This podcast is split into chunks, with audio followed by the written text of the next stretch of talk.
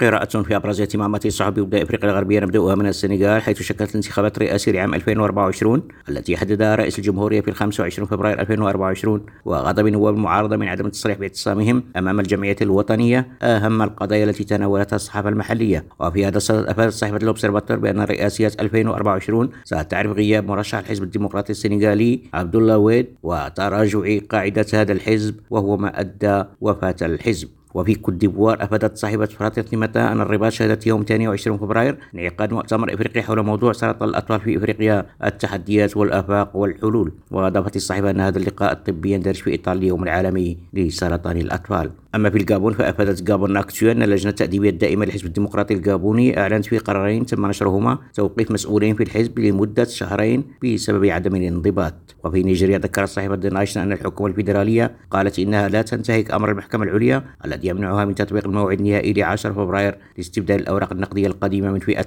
1500 و 200 نيرة. عزيز القاضي بجوري راديو.